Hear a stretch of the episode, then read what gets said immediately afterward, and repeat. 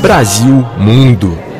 O cineasta paulista Rick Mastro vive entre São Paulo e a França, desde que fez um mestrado na Escola Nacional Superior do Audiovisual de Toulouse há 16 anos trabalhando com um cinema engajado nas questões importantes para a comunidade LGBT, que a mais, Rick frequenta o circuito internacional de festivais e conversou com a RFI na mostra de curtas-metragens de Clermont-Ferrand. Rick, o que você busca explorar artisticamente nas suas produções? Oi, Adriana, muito obrigado por essa oportunidade. Então, para mim, eu desde que comecei a fazer cinema, o que eu mais importante para mim era poder contar histórias que eu não ouvi quando eu era jovem, assim, quando eu era adolescente, quando eu era criança.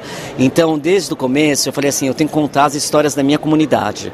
Então, da comunidade LGBTQIA+, e aí eu decidi colocar uma visibilidade do personagem onde a sexualidade ela não fosse tema central da trama. Não que isso não seja importante, que eu desmereça dos filmes que fazem isso, que são super importantes e que são super necessários. Mas para mim, assim, nos meus filmes eu sempre tento colocar como se fosse parte, né, uma das características dos personagens. Então eu comecei a fazer é, curtas-metragens lá em São Paulo, quando eu estava terminando a FAP em 2008, e aí continuei. Primeiro eu falei sobre, é, sobre a melhor idade e, e so, mulheres lésbicas, depois eu acabei falando sobre também a, sobre pais, a relação entre o pai e o filho, né? A relação do pai que começa a desconfiar que o filho, Xavier, que é um dos meus curtas-metragens mais conhecidos, que foi lançado em 2016, gostava de garotos. Então é isso que assim eu busco.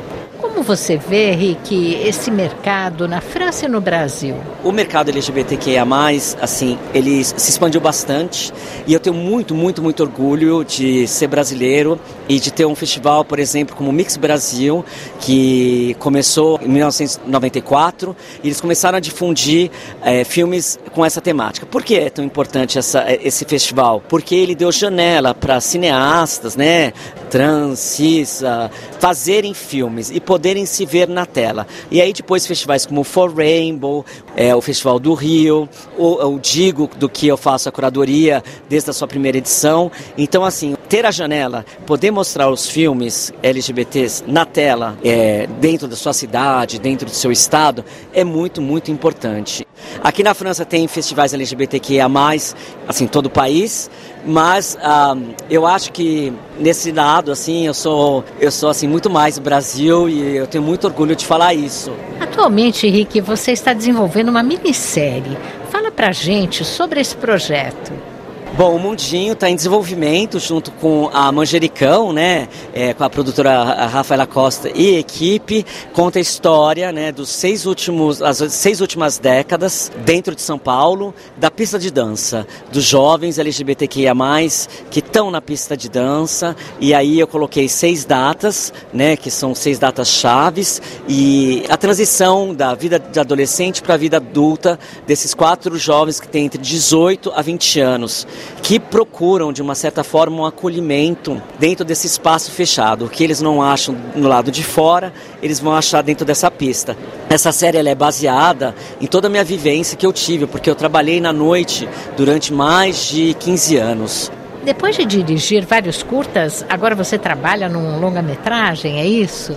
Os Invisíveis está sendo produzido né, com a Juliana e o Roberto, da Lira Filmes. Conta a história de quatro jovens que moram no bairro de Santa Cecília, no verão mais quente que a cidade já enfrentou. Esses quatro jovens, eles nasceram com HIV, a chamada transmissão vertical, e aí eu conto todas as histórias que acontecem entre eles, né? Essa questão de virar adulto também. E no dia 31 de dezembro, na virada do ano, eles decidem fazer um pacto para parar de tomar o medicamento que eles tomam desde que nasceram. É um filme que eu já estou trabalhando há alguns anos, acompanhado de médicos e durante esses anos todos eu tive muito orgulho de saber que ano passado a gente conseguiu zerar em São Paulo a taxa de transmissão vertical. São Paulo é uma das quatro cidades do Brasil que não existe mais teoricamente esse tipo de transmissão. Então isso me deixa muito contente. Se ficou curioso ou curiosa para saber mais sobre o cinema de Rick Mastro, Procure o site dele na internet rickmastro.com.